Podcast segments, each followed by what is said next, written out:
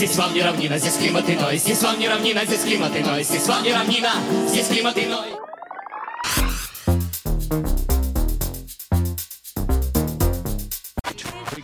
Физкульт, привет, дядя! Салям алейкум!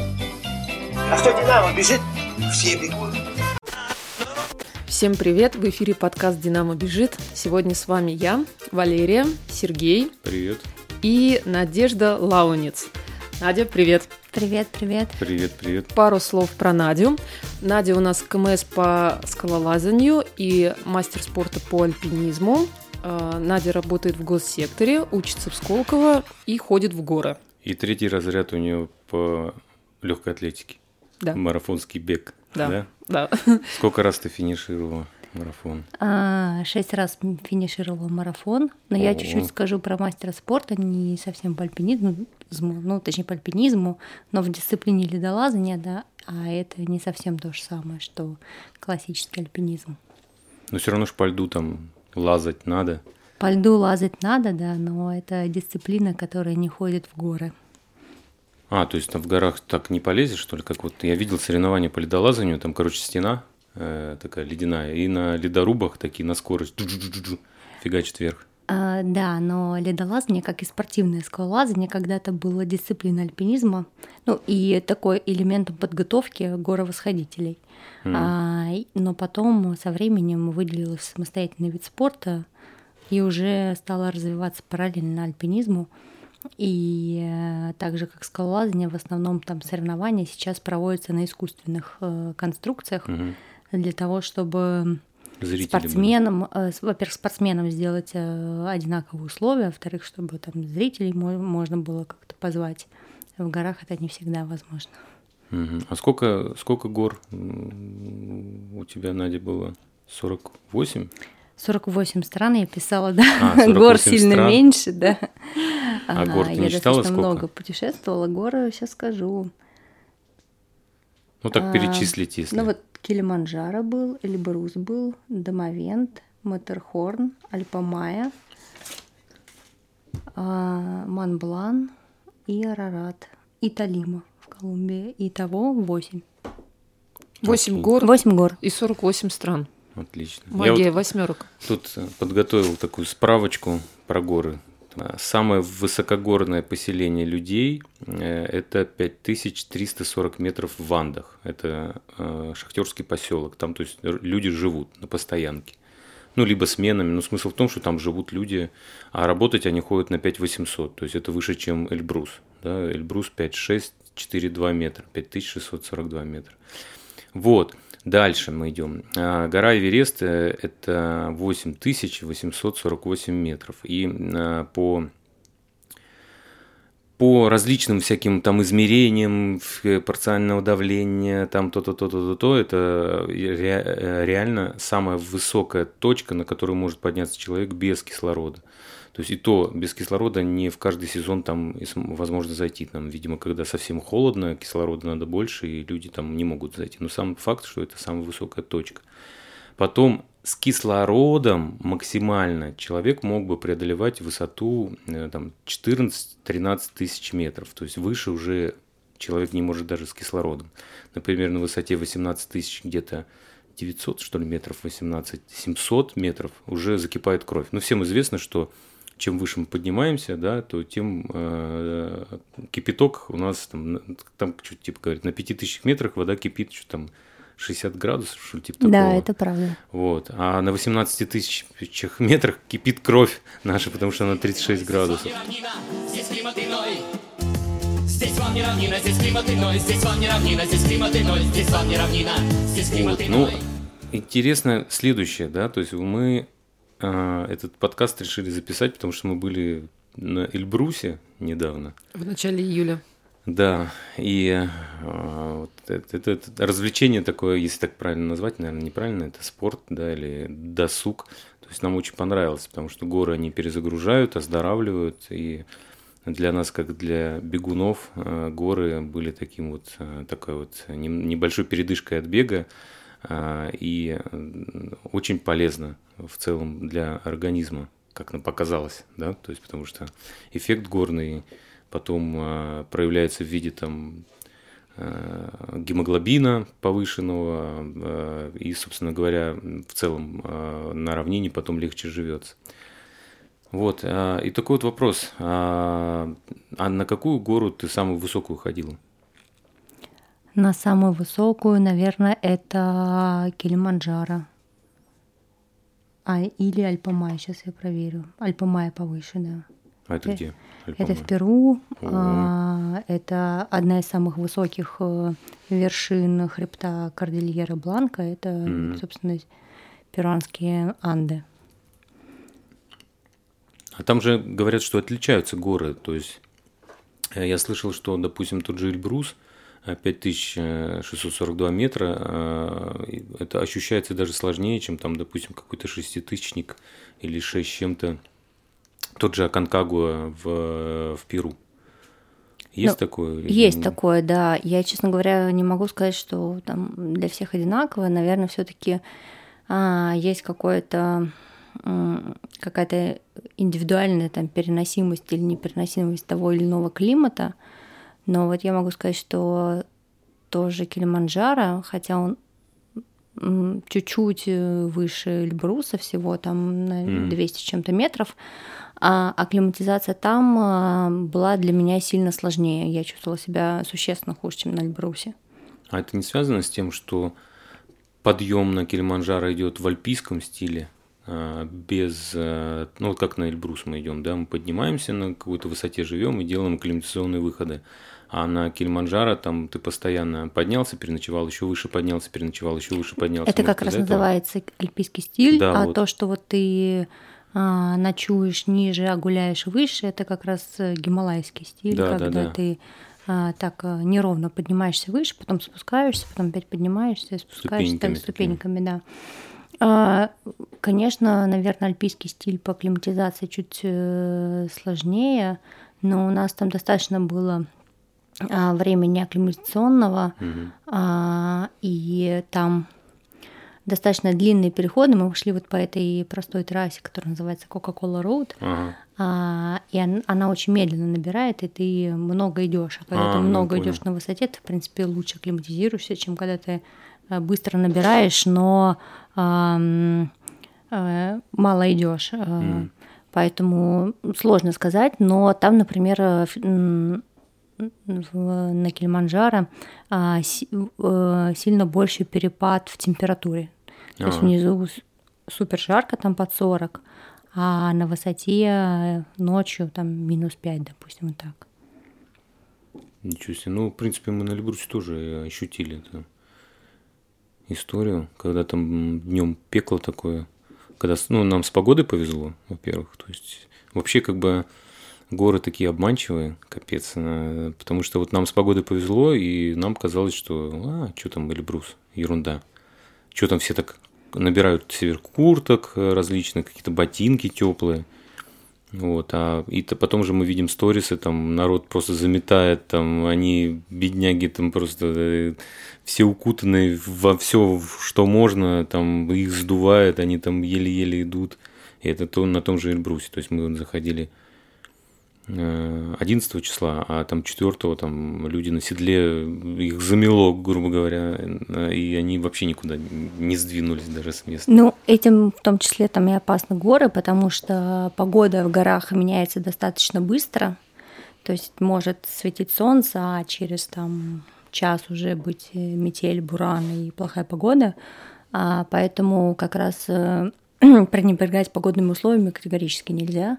И нужно там следить за прогнозами, и в случае ухудшения а, погодных условий, конечно, сразу там возвращаться вниз. А, потому что а, вот э, при разной погоде на одной и той же точке ты можешь себя очень по-разному ощущать, и это может быть критично для, там, Ну да. для тебя. Потому что там на том же Эльбрусе часто бывают м, э, туманность такая, что тебе не видно, куда идти, а а это тоже опасно, потому что там есть э, как бы и трещины, и а, склоны такие достаточно крутые, э, соответственно, как бы а, туда по туману тоже можно зайти, вот куда не нужно идти. Поэтому, да, погода это очень важно в горах. Поэтому, собственно, у всех гор есть определенная сезонность. Э, это как раз тот период, когда а, более стабильные погодные окна на горах. Вот, вот, например, там на тот же Эверест ходят в мае, и это всегда там буквально неделя восхождения, и это вот тот период, когда а, на Эвересте стабильное погодное окно. Там толпа это целая, да? Народ. Да, и все, соответственно, пытаются попасть вот в это стабильное погодное окно. Ну вот, допустим, про погоду меня тут тоже вычитал книжки интересные. То есть э, Чарльз, такой мужчина, не знаю откуда он, в Антарктиде проводил э, опыт. Он брал банки, заполненные водой из-под фасоли, и ставил на улице и наблюдал, как быстро замерзает вода. И получается, что э, он ввел такой некий коэффициент охлаждения ветром. То есть, ну, к примеру, да, если минус 29, да, то человек оделся, и, в принципе, нормально. Минус 29, ну, безветренная погода. Если, например, ветер начинает дуть, э, там, примерно 5 метров в секунду, то уже э, температура минус 44, то есть та вода еще быстрее замерзает. А если, допустим, э, дует э, со скор... э, скоростью там, до 7 метров, то это уже минус 66 ощущается примерно так, 7 метров в секунду. То есть получается, а если ты еще на горе, то есть тебе не хватает кислорода, а, еще а, плюс чем холоднее, тем еще больше кислорода нужно э, человеку для, ну, энергии мы же берем для обогрева. То есть получается, что если ты попал в непогоду где-нибудь на 7 тысячах, пиши пропало. Ну да, поэтому люди там умирают от сердечных приступов и так далее. Становится понятно, почему это происходит. Да и обморожение тоже, и там, в принципе, как да. нам рассказывал нам гид, он буквально снял перчатку, 15 секунд, и у него ну, обморозил пальцы. Да, в прогнозах погоды, кстати, когда смотришь на вершинах прогноза погоды, часто пишут эм, какая погода, какой ветер и как ощущается. Mm. И вот это как раз цифры, на которые надо ориентироваться. Ну да, да. Потому да. что из-за плохой погоды, ну то есть а, та же самая температура, когда облачно и когда солнечно, будет по-разному ощущаться. Соответственно, если туман, солнце не светит, э, будет ощущаться холоднее, а если ну, да. поднялся ветер, то еще холоднее. Хотя на самом деле а, температура за бортом одна и та же.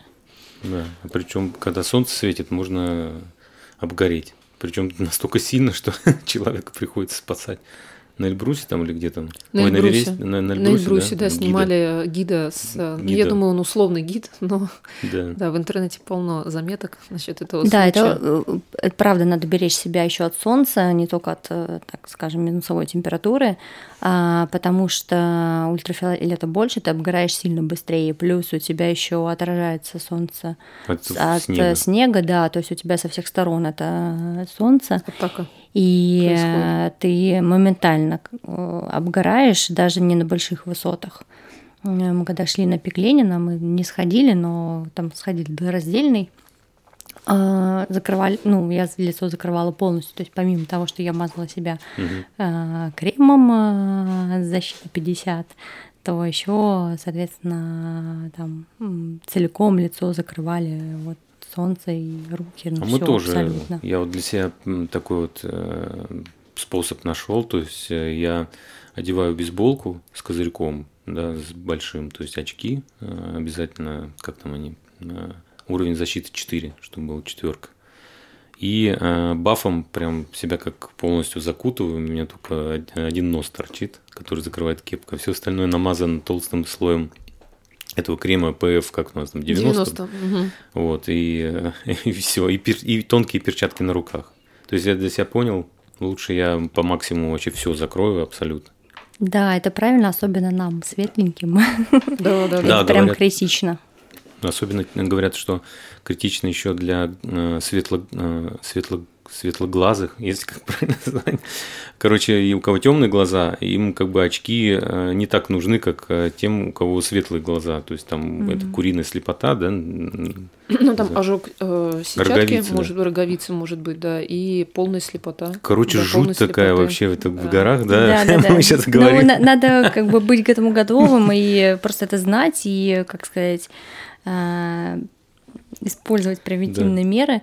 Я по первости в 2005 году, 15-16 лет назад была в Безингах, М. и мы там шли как раз э, где-то, ну, там, я не знаю, 3-4 часа э, по долине, и я была вот повернута А. левым плечом к солнцу, и у меня прям плечо сгорело, ну, чуть ли не до мяса, то есть все облезло там буквально за 4 часа. У нас на... А, вот как раз, кстати, про... Я намазала как раз лицо, Ага. чтобы оно не сгорело, но руки как-то вот э, выпали из моего внимания. Как раз про Безинги, да, то есть, кто не знает, это самый высокогорный э, и самый холодный район Кавказа. Э, Там находится 6 из 8 пятитысячников. Ну, то есть все, все пятитысячники Кавказа, кроме Эльбруса и Казбека, находятся в районе Безинги.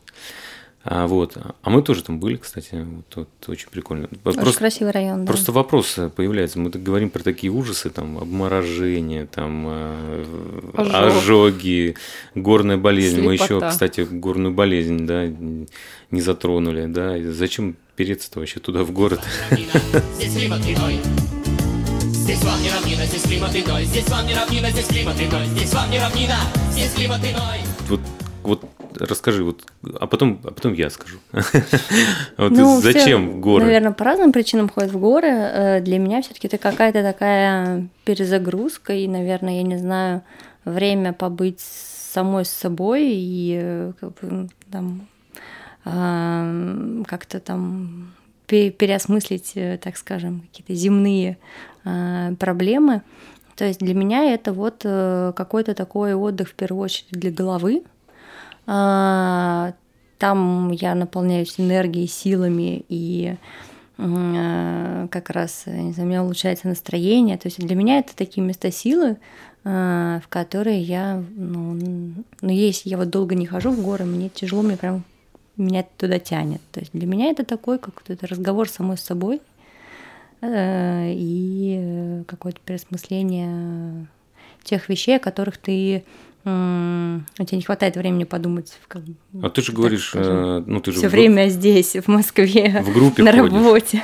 В группе ходишь, э, это ж, э, это, наверное, сам с собой, это ты про этого деда наверное, рассказывал, это, ну, который 87 лет один ходит в ну, горы, его никто не берет, потому а, что он старый. Это Даже же, да, да, нет, это же немножко другое. Ты марафон тоже как бы бегаешь в толпе, но по большому счету А. ты предоставлен сам себе. А, ну по сути, Вот, и здесь то же самое, конечно, ты там идешь в группе, но там за тебя там ноги переставлять никто не будет, и все-таки там, там на восхождении все более-менее сами по себе, А, да, там в лагере, а, да, вместе, а на тропе у всех э, свой темп, и ты как-то все-таки в своих мыслях обычно идешь, а не в Ну да. чужих, а редко в чужих.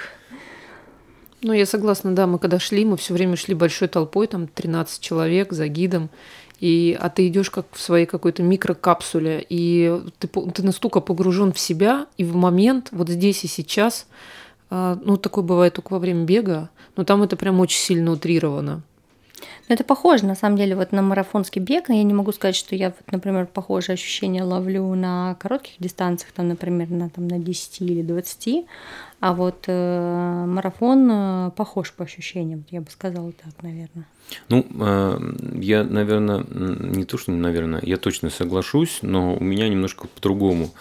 А, Так как я все-таки марафоны бегал э, в районе 2 часов 30 минут, я, я все равно марафон бежал как бы к финишу. То есть, сейчас попробую объяснить. То есть я такой напрягаюсь, терплю, и я понимаю, что вот сейчас я вот чуть-чуть еще и финиш. А в горах такого нет. И, допустим, а, на каких-то длинных трейлах, когда я бегал, тоже такого нет. Потому что финиш настолько далеко, что если я беру вот эту тактику, а, я не добегу. Ну, то есть э, устану через какое-то время, то есть там, грубо говоря, часа через два с половиной, те же или 2.40, меня вырубит. А там э, меня немножко по-другому, то есть там другая философия отношения к, к этой дистанции, к преодолению. Вот я помню в горах, я понимаю, что нам пехать часов там 5 вверх, да, то есть, и я просто для себя принимаюсь выполнять какую-то такую вот работу. Я иду по снегу и вот эти вот ступеньки, вот один шажок, второй шажок, дыхание, один шажок, второй шажок. И, в принципе, мыслей больше никаких нет, ты в какую-то в такую медитацию заходишь, и все, и просто так идешь, шаг, шаг, Шаг, шаг. То есть не думая о том, что вот вершина, близко она или нет. Так, сколько до вершины? Еще дошли мы выше или нет? А, надо еще пройти. Или сколько, сколько там осталось? Как, вот, и так вот у меня в любом горном беге. То есть я никогда не думаю о вершине, я просто работаю. Если я начинаю смотреть наверх, так, сколько я осталось, сколько осталось, сколько осталось, меня это выключит сразу же, вырубит. То есть я неравномерно распределяю силы.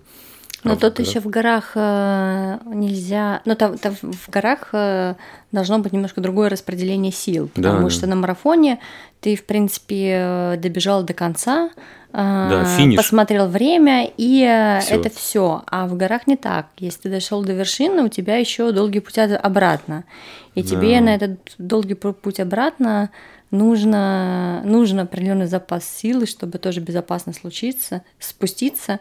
Причем А, самые проблемы на спусках, я слышал, вообще возникают у большинства. То есть вот мне самые такие адские много, истории много рассказывают. именно- несчастных э, именно на случаев спусках. на спуске, да. Ну, в принципе, если так вот выразиться, Потому что ты там всегда более уставший. Ну, это понятно. Я вот э, думал так, э, когда же финишная черта, э, когда ты идешь, допустим, на Эльбрус? Я так понял, для себя финишная черта наступает, когда ты в подъемник садишься.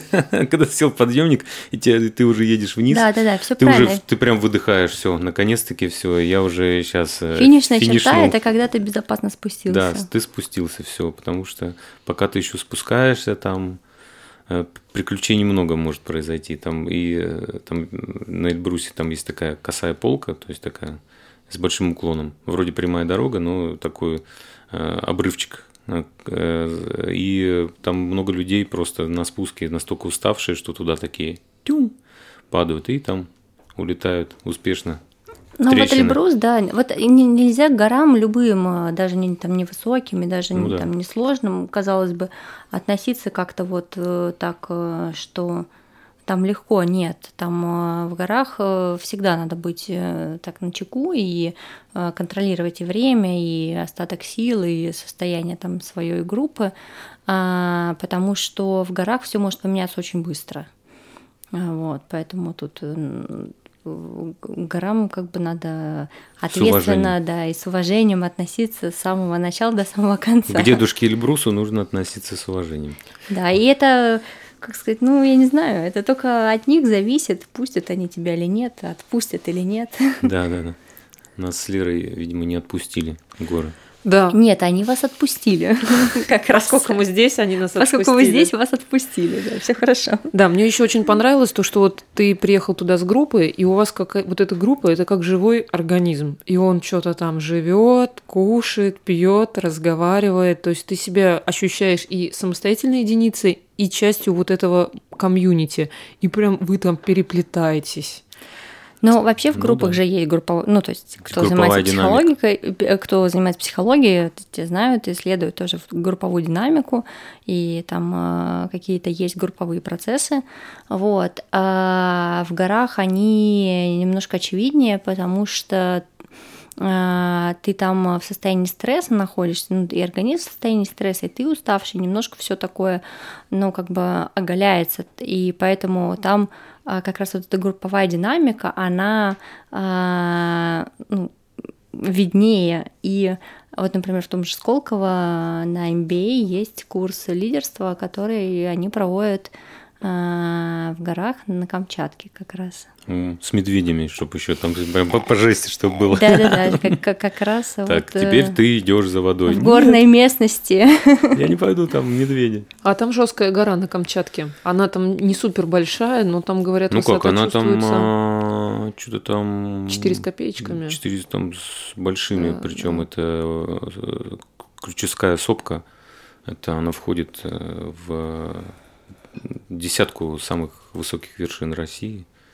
Там, в принципе, такая история. Тем Ну более, да. чем севернее гора, э, тем сложнее э, восхождение, собственно говоря, и сложнее ощущается высота. Ну, все зависит от погоды, конечно, как насколько Ну, на севере она как бы, стабильной. соответственно, менее стабильна, как говорится, и сезон там. Меньше вот этот самый северный семитысячник, да, то есть пик победы э, Казахстан, там, Китай, три границы, что ли, Да. или он там, он уже считается таким одним из самых сложных, да, вроде бы. А, да, то есть э, там на многие восьмитысячники больше восхождений, чем на пик победы. Э, там статистика по успешным восхождениям не очень хорошая. Там, я слышал, даже не пускают вообще тури- ту- туристические, чисто спортивные команды, да? Коммерческие, да, не пускают, а пускают именно спортивные. Вот, чтобы, я думаю, избежать... Там, правда, дилетантов. сложная гора, да, и поэтому и даже опытные альпинисты э, не все возвращаются оттуда, поэтому ну, она сложная. Здесь климат иной, А я не расслышал строчки одной. Что там с равниной? Климат какой? здесь вам не равнина, здесь климат иной. А есть же понял? горы, э, вот Килиманджаро, там снега нет, да, вообще? Там практически нету, да, то, что Хемингуэй писал «Белые снега Килиманджаро», там такого, конечно, уже нет. А, но на самом кратере еще есть остатки ледника и снег. А, Вот, и там он, в принципе, держится. И м, вообще считается, что не из-за потепления там все растаяло, а как раз э, нету снега из-за того, что а, зимы стали менее влажные, нету осадков достаточного А. количества. Вот, для того, чтобы восстанавливать вот эту вот э, снежную шапку. Но да, таких описаний, как у Хемингуэя, там уже давно не увидишь.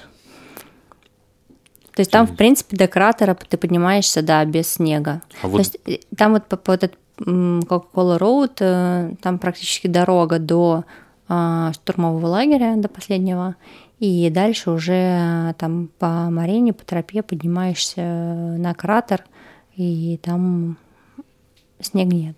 Снег уже в самом кратере появляется. И, а вот ну, этот тут домовент в Иране, ну, тоже там жара, наверное. Домовент в Иране, он э, больше покрыт снегом, а, и верх ты уже... а, Ой, я что-то не помню, в кошках мы шли или нет.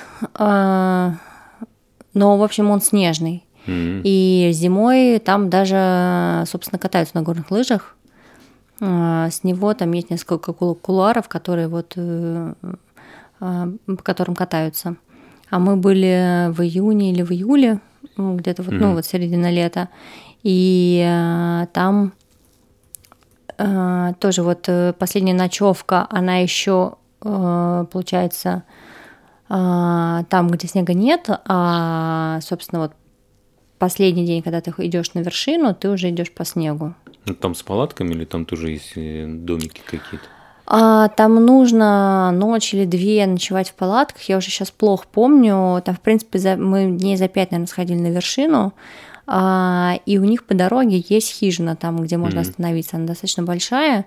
И а, мы как раз в хижине одну ночь ночевали. И мне кажется, что из хижины мы выходили уже на вершину. Да, там А. большая хижина на 100 человек, она каменная. Там можно, да, заказать... Обогревается она? Да, да, да, там можно заказать еду, то есть там Нет, вряд, вряд Есть. ли она как-то обогревается, но там, в принципе, достаточно комфортно останавливаться. А, Это потому что на Казбеке этот метеостанция, э, она не обогревается, и готовишь еду ты себе сам. Ну, Ну, типа- там тоже готовишь еду себе сам.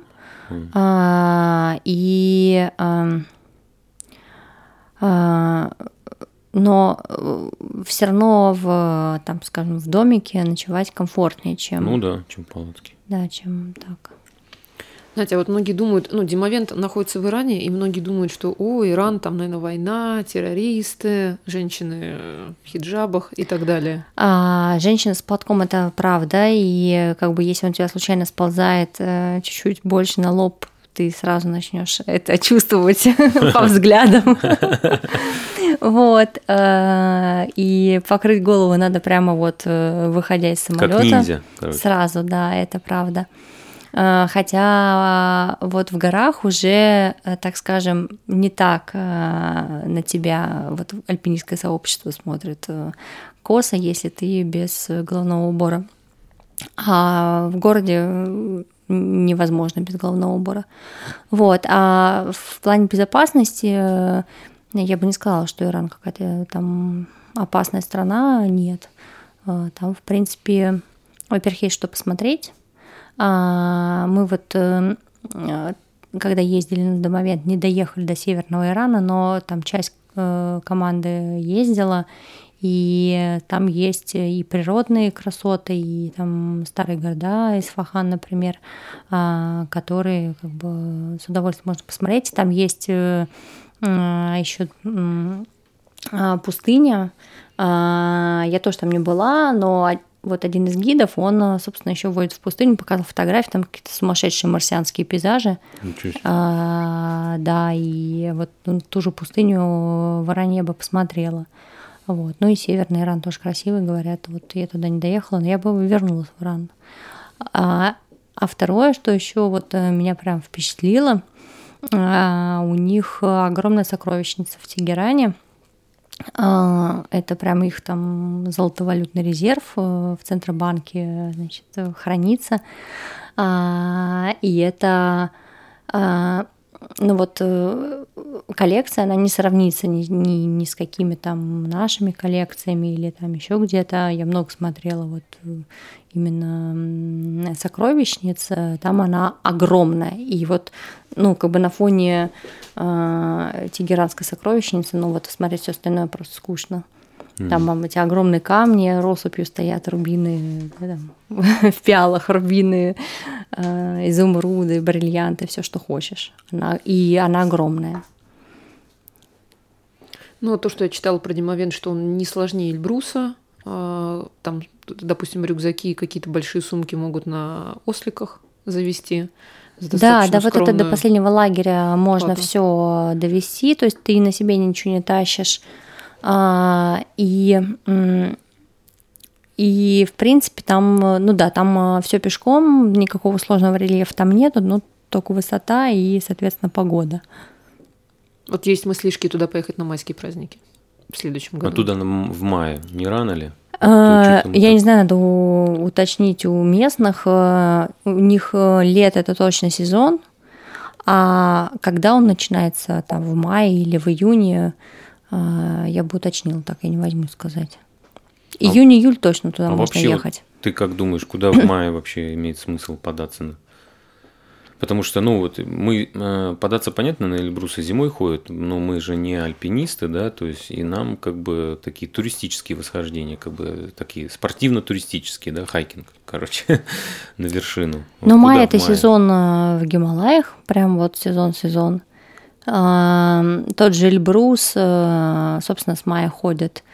И там э, как раз на майские праздники проводится э, большой фестиваль и соревнования по скайранинг город Фокс, Эльбрус Рейс. То есть на вершину бегут? Они бегут на вершину, там как бы есть две группы спортсменов, которые бегут с, поля, с поля Зау до вершины. А, Это с двух, и... двух 300, да? Ну, 2 с чем-то, там 2200, 2300, да. До 5600. А, и до 5642. И, и вот я посмотрела, там последние рекорды были там 3, 3 часа 14 минут, что ли. Офигеть. Вот. И там Чем как раз... занимаемся, вообще непонятно. На майские праздники на Эльбрусе бывают погодные окна. А, соответственно, на майские праздники можно туда тоже ходить. Вот, э, я не знаю, там Килиманджаро уже поздно ехать, там начинается сезон дождей, там сезон заканчивается где-то в марте. Угу. Вот, в принципе, конец мая это уже можно пробовать вот э, Альпа-Мая, но вот если восхождение, то это конец мая, начало июня, там сезон начинается. Красивая mm. гора, и там ну вот если не ходить на нее, то там есть еще трек, э, очень красивый, он как раз идет вокруг Альпамая. Вот, ты со всех сторон ходишь, э, смотришь, это примерно на 5-7 дней. И ты тоже поднимаешься в долине, меняешь разный как бы пейзаж, там э, у тебя получается ты немножко поднимаешься и соответственно как бы видишь вот это вот изменение пейзажа, то есть каждый день у тебя новый вид. Вот э, как раз э, вокруг Анапурны я смотрел. Это в Гималаях восьмитысячник, э, гора очень красивая. И вот есть трек, я вот чуть смотрел, это самый популярный, самый интересный трек в Гималаях, самый такой, как сказать, цивильный, с инфраструктурой, то есть ну, такого плана. И красивый трек, тоже как раз вокруг Анапурны. И там тоже, там вплоть до того, что перевал один есть, там 5 с чем-то высота. То есть ты переходишь э, перевал такой. Ну да, там высокогорье. Я не была в Гималаях, но тот же базовый лагерь э, Эвереста находится где-то на 5 500, 500 где-то примерно, Там как Эльбрус. Есть такой большой камень, на нем написано типа Base Camp э, Эверест, Да. и все возле него фоткаются. Я тоже хочу фоточку. Да, только там единственное, что на, если на, ходить на хайкинг э, до базового лагеря, то это надо лететь, лететь на, из Катманду э, на этот сумасшедший аэродром, где там взлетная полоса, там, я не знаю, 200 метров всего это и обрыв. Да, в мгм. Да, то есть это вообще какая-то опасная штука. Но все равно я слышал такое, что и читал, и слышал, а, а, что именно вокруг Анапурны он более такой живописный, нежели к базовому лагерю Эвереста. Ну, за что купил. Еще есть а, тропа, тоже такая для трекинга такая интересная. Это как раз этим к инкам, как тропа инков, да, то есть есть такая тоже. Там же в Непале. Нет, это уже Южная Америка. А, уже Южная Америка. Вот, Мгм. да, это вот как раз к этому городу, к их нему, как там, Мачу-Пикчу, туда, видимо. А, да, кстати, ну, э, Мачу-Пикчу, кстати, тоже высокогорный Ну да. район. А, и там вообще вот это место, эм, оно высокогорное, то есть там 3-4 тысячи, это просто в люди живут. Ну да, да, да. Вот, и дороги проложены, там Столица- поезда ездят и так Столица далее. Боливии 3500 метров. Да, Так, на и вот в Боливии, соответственно, вот э, на границе Перу и Боливии озеро Титикака считается, Да, ну, да, да. оно самое высокогорное озеро. Вот, там, э, и там, соответственно, когда ты, например, э, от Мачу-Пикчу едешь э, вот как раз к Титикака, там э, такая, такой большой хайвей, и он э, где-то там на перевалах доходит где-то до 4000. То есть ты все время едешь 3800, 4000. Это вот эм, А там интересно, Топ Гир, вот можно посмотреть, или Гранд Тур, их новый, то есть они как раз там ехали на машину. там интересно, машинам тоже, видимо, кислорода не хватает, и- Да-да-да. и ты очень медленно скорость набираешь, то есть она такая, как бы такая вялая. Здесь вам не равнина, здесь климат иной. Здесь вам не равнина, здесь климат иной. А если кто-то ну очень тупой, то мы повторяем, здесь климат иной, здесь вам А вот тебе вот какой самый большой вот э, понравилась э, прогулка в горах? Это вот э, такое самое запомнилось. Ну вот, э, я не знаю, э, наверное, восхождение прогулка ты не назовешь, э, но вот у меня прям самое приятное впечатление это вот восхождение на Альпа-Майя. М. А, Мы ходили, собственно, с моим другом Валентином Сипавиным. Он очень крутой гид, восходитель на Эверест. И вот недавно они сходили к К2. И, э, и было еще двое его друзей. Вот мы вчетвером ходили на Альпа Майя. А, Там, конечно, красота. А, Красота, и мы были еще в начале сезона, соответственно, там э, в этой долине, э, где штурмовой лагерь у тебя стоит, ты вот уже видишь целиком Альпамаю, и а, очень красивые виды на долину, и мы там попали, что, в общем, а, группы, которые с нами поднимались туда в лагерь, они отказались от восхождения, ушли вниз, и ты там остался один, и это, конечно, ну так, прям было красиво, хорошо, людей нет, э, и э, с погодой нам повезло, мы там, правда, там лишний день э, посидели в лагере для того, чтобы отдохнуть, потому что мы в штурмовой лагерь достаточно поздно пришли, а там на вершину стартовать надо где-то в районе полуночи. Вот. А, ну и сама вершина интересная, там она как раз не пешеходная, не как Эльбрус, там лезть надо. Вот, она а, покрыта вот такой вот этой белой шубой, то, что мы видим на, на картине, э, на, на всяких фотографиях, ну вот, а, белая шуба, и она интересна, ты когда по ней лезешь, а, в местах, где нужно сделать страховку, вот этот лед сбивается, и там под ней, собственно, уже такой зимний натечный лед, такой темно-синий или даже черный. Вот, и между шубой и этим льдом а, там такое расстояние сантиметров 10. И у тебя, когда а, улетают туда льдинки, ты прямо слышишь, как они туда звенят в бесконечность просто абсолютную. Вот. э, Ну, мы где-то там, наверное, метров 700 лезть, и мы где-то, наверное, к 9 утра поднялись на вершину. Вершина тоже очень интересная, там вчетвером не встать, можно только там нескольким людям сесть, свесив ноги в разные стороны, Э, и э, сфотографироваться вчетвером было достаточно сложно. Ну, Вот. Написано, Альпа Майя признана самой красивой горой в мире. Да, прогуглите Ее ее высота, фотки. да, 5947 метров. Вот прям вот прогуглите. Она реально Это красивая. вообще просто что-то с чем-то. Я, если честно, под впечатлением. Она настолько крутая, то есть крутизна 60 градусов, некоторые склоны. То есть это вот не погуляешь, да? То есть Это, это, это не погуляешь, да, то есть там классический маршрут, собственно, вот это вот, там она, с- она с задней стороны там такой ровный прямо, э, э, трех, треугольник, а как бы с фронтальной стороны получается а, вот это вот э, как бы ну ледяная она м, вся и а, такая как будто в перьях и соответственно вот э, маршрут он идет по практически по центру то есть Круто. ты там не по ребру, а вот именно по центру э, поднимаешься. Она красивая, правда. И там и вот этот вот трек, который вокруг нее, он тоже красивый. То есть если не идти в город, то туда вполне можно съездить. А, Это нужно На Новый прилететь в год. Лиму. Типа, да? А, вот э, там сезон как раз мы ездили в, конец, в конце мая. А, То есть восхождение, там сезон как раз э, июнь-июль. Зимой, получается. Вот, то есть это их зима, да. Интересно.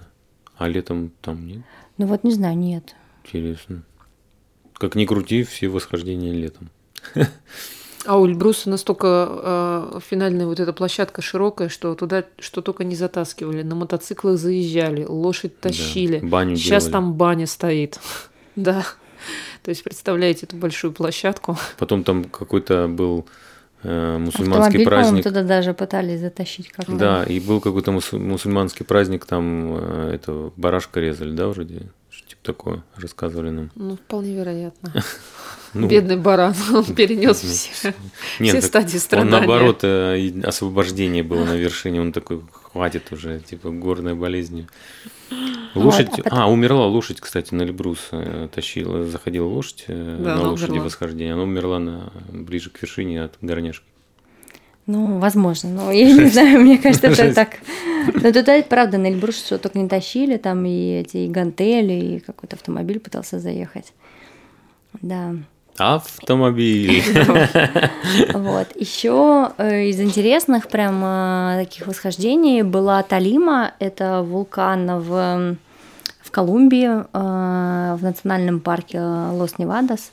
Э, Он э, чуть больше 5000, э, 5276. И шапка снежная из кокаина, видимо, в Колумбии. да? Э, Ну, это тоже можно найти свободно в Колумбии, да, но там э, снежные, снежная вершина. А, И там тоже очень интересно. Во-первых, э, в Колумбии очень бережно относятся к природе. Там много а, сохранившегося э, того, чего в других странах практически не осталось. Например, вот эти вот дождевые леса. Вот. И это, получается, центральная Колумбия. И ты тоже, когда идешь э, на вершину, у тебя очень радикально меняется пейзаж. Что ты сначала как бы идешь, а, это бесконечно кофейные плантации, потом вот этот вот м, дождевые леса, потом ты из них начинаешь выходить, у тебя деревья становятся все короче и короче, все ниже и ниже. Вот, потом ты выходишь уже в поля, вот, и там интересно, мы были с гидом, а, и выходим, у нас была ночевка на ферме на местной, и мы уже подходим к этой ферме, э, нас выбегает встречать собака.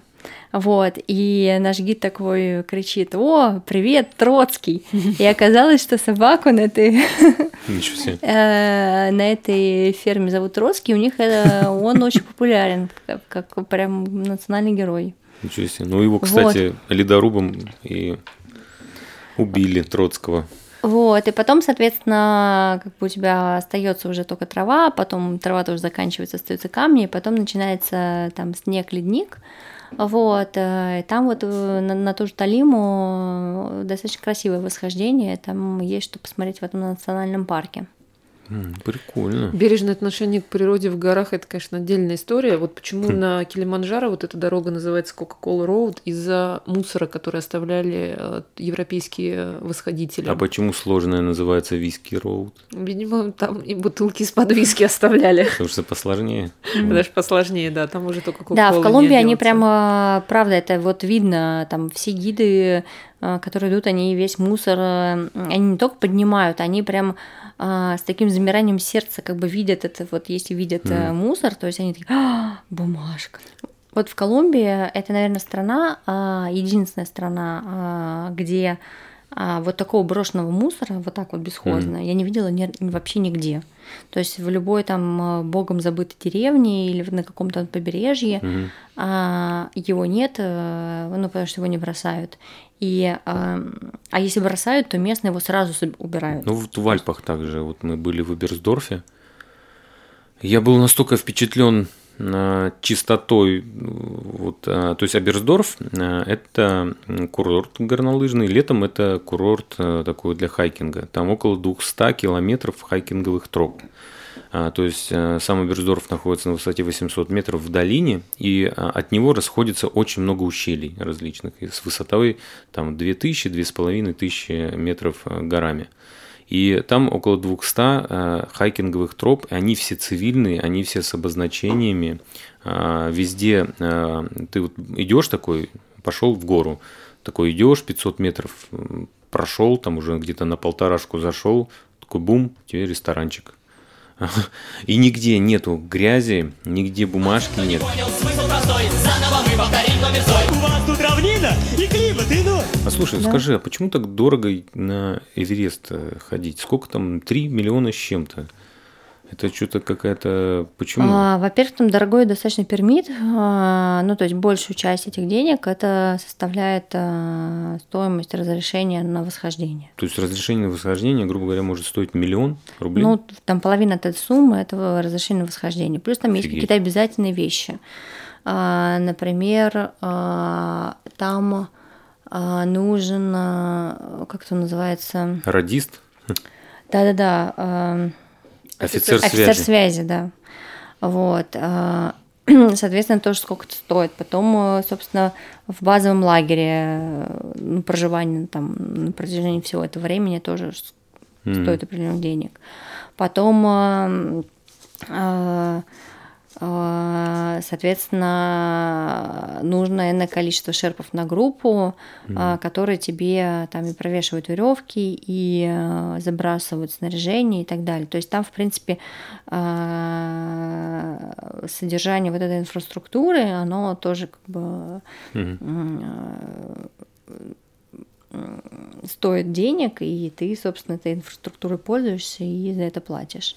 Вот, соответственно, а, туда же в эти деньги входит стоимость э, гида, который с тобой восходит, который, собственно, обеспечивает тебе всю безопасность, логистику, и чтобы у тебя там э, были там баллоны заправлены в нужном количестве, там, ну и так далее.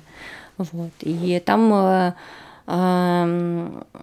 для того, чтобы экспедиция была успешная, все-таки там много достаточно людей задействовано, которые там тебе шлют погоду, э, мониторят изменения, там, э, обеспечивают вот наличие твоего снаряжения в необходимом количестве, еды в необходимом количестве там, на всех этих лагерях, вот, на всех высотах, во всех лагерях.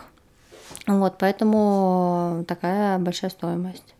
Но вот если, например, взять восьмитысячники, где там, например, э, э, другие, где пермит стоит дешевле, то и восхождение, соответственно, будет э, дешевле. Все-таки Эверест популярная гора, туда много идет народу, и сейчас там есть вот последние годы прям постят эти фотографии, с очеред- э, М, на которых большие очереди. А, Это все равно со временем приведет еще к увеличению стоимости пермита для того, чтобы Ну, м, ограничить количество. снизить до количество людей, которые вот в это погодное окно э, пытаются э, зайти на Эверест. Да, причем интересно, пермит есть практически на всех больших э, горах. То есть пермит есть на Димовенте в Иране, пермит есть на Килиманджаро, Пермита нет на Эльбрусе по И непонятной мне абсолютно причине на Казбеке и на Но в России вообще Арарате. нет этой... э, В России нет практики пермитов. э, И, в принципе, э, ну, как бы все задействованные там в горовосхождениях думают об этом, потому что как раз с непрофессиональными восхождениями на простых горах нужно что-то делать, потому что много гидов э, непрофессиональных, к сожалению, водят э, туристов, и много туристов, которые идут явно неподготовленными э, на вершины. Вот, я думаю, что в какой-то перспективе, конечно, будут введены ограничения. Вот, а, соответственно, на том же Килиманджаро, например, а, у тебя вход в национальный парк, а, то есть там нет то есть ты э, платишь за какое-то количество дней нахождения в национальном парке, плюс там туда же входит э, разрешение на восхождение. И там ты еще должен взять из аккредитованных гидов обязательно, неважно, ты со своим гидом, ты спортивная группа или нет, ты должен местного гида взять, у тебя один, по-моему, на 2-3 человека. То есть группа, вот у нас группа была 4 человека и ребенок, у нас было два гида и повар. И причем, что И это об- обязательный минимум, который ты должен взять. там Лера говорила? Ну, там э, интересно, там обязательно чаевые оставлять, потому что чаевые это по сути э, зарплата, которую получают портеры, помощник гида и повар. Да, то есть ги- гиду перепадает от этой стоимости тура, а всем остальным, кто младше гида по за э, чаевые. должности, они все держатся на чаевых, которые ставит группа после восхождения. Поэтому там рекомендуют оставлять чаевые там 100, 150, 200 евро. Мне кажется, что делятся. нет, им, э, конечно, платят какую-то зарплату, и, в принципе, там, например, для Непала э, вот э, э, люди, которые работают э, э, шерпами, они э, считаются высокопла- высокооплачиваемыми. Вот, и, но да, чаевые оставляют, потому что это, ну, как бы их доход, а они тебе, в принципе, обеспечивают безопасность. Рискуют своей жизнью. Но все-таки хотелось бы говорить, что э, восхождение должно быть спланировано таким образом, чтобы никто ни- ничем не рисковал.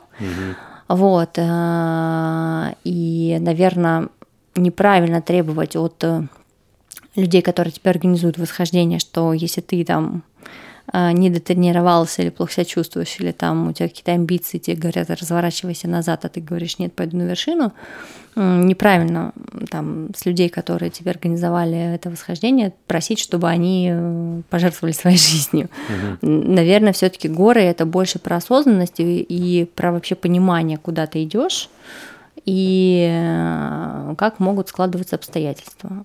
Тут все-таки ты должен э, решение за себя самостоятельно принимать. То есть, и, конечно, гид там тебе рекомендует, и там хороший гид в плохую погоду, конечно, никого не, там, не выпустит. Вот, но если ты э, там на все закрыл глаза и пошел, то это ровно твоя зона ответственности уже. Вот. Ну и куда? Твоя следующая гора.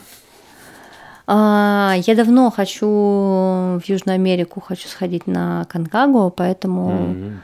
А, давно к ней присматриваюсь. Наверное, что-то там, вот, в Южной Америке. Я пока не знаю, у меня таких четких планов не было. Карантин тоже внес свои э, корректировки, но в прошлом году удалось вырваться как раз в Турцию, сходить на Арарат. А, Арарат, кстати, тоже неплохой вариант вот именно для таких э, недолгих восхождений. А, Там и в районе Арарата есть красивые места, там, например, озеро Ван, в принципе, достаточно симпатичное, с такой вообще очень прозрачной водой. А, Там с удовольствием можно пару-тройку дней провести. Вот, а, поэтому, ну, наверное, Южная Америка, но посмотрим, как там будет с карантином, ковидом, э, перелетами. А в Гималайи? Вот. На майские, на трекинг Ну, может, вокруг Анапурны. и в Гималай, ну, вы понимаете, как, я не знаю, Сергей, в Гималай ехать, это надо тогда куда-то идти. А, Ехать, э, пускать слюни, э, смотреть на красивые высоты. Не знаю, но, может быть, Гималай, почему нет? Я не была в Гималаях, поэтому это, конечно, тоже такое а, направление, куда хочется. Казбек еще тоже. Летом. Да, Казбек летом можно. Я не- тоже не была на Казбеке. Тоже там непонятно с Грузией ситуация. Русских не выпускают э, пока что. То есть выехать Но- из России ты не можешь. На Казбек можно сходить с русской стороны, он же ровно на границе, и там есть... А он считается чуть даже сложнее маршрут со стороны России, потому что он... Ну, то есть со стороны Грузии там вот есть две хижины, и, соответственно, ты, как бы, э, у тебя восхождение из хижины. А э, со стороны России, я так понимаю, ты должен, в общем, идти со своим снаряжением, с палатками и так далее. А там ам, э, как бы подход, он такой менее цивилизованный, более природный. Я Да. думаю, можно потихоньку Да, спасибо, закрывать Надя. нашу лавочку. Было интересно, много интересных идей и мыслей. Будем обдумывать, анализировать. Да, пригласим тебя. Спасибо, что да. пригласили. Было тоже приятно рассказать. Ну все тогда. Пока-пока. Пока-пока. Все, всем пока. thank you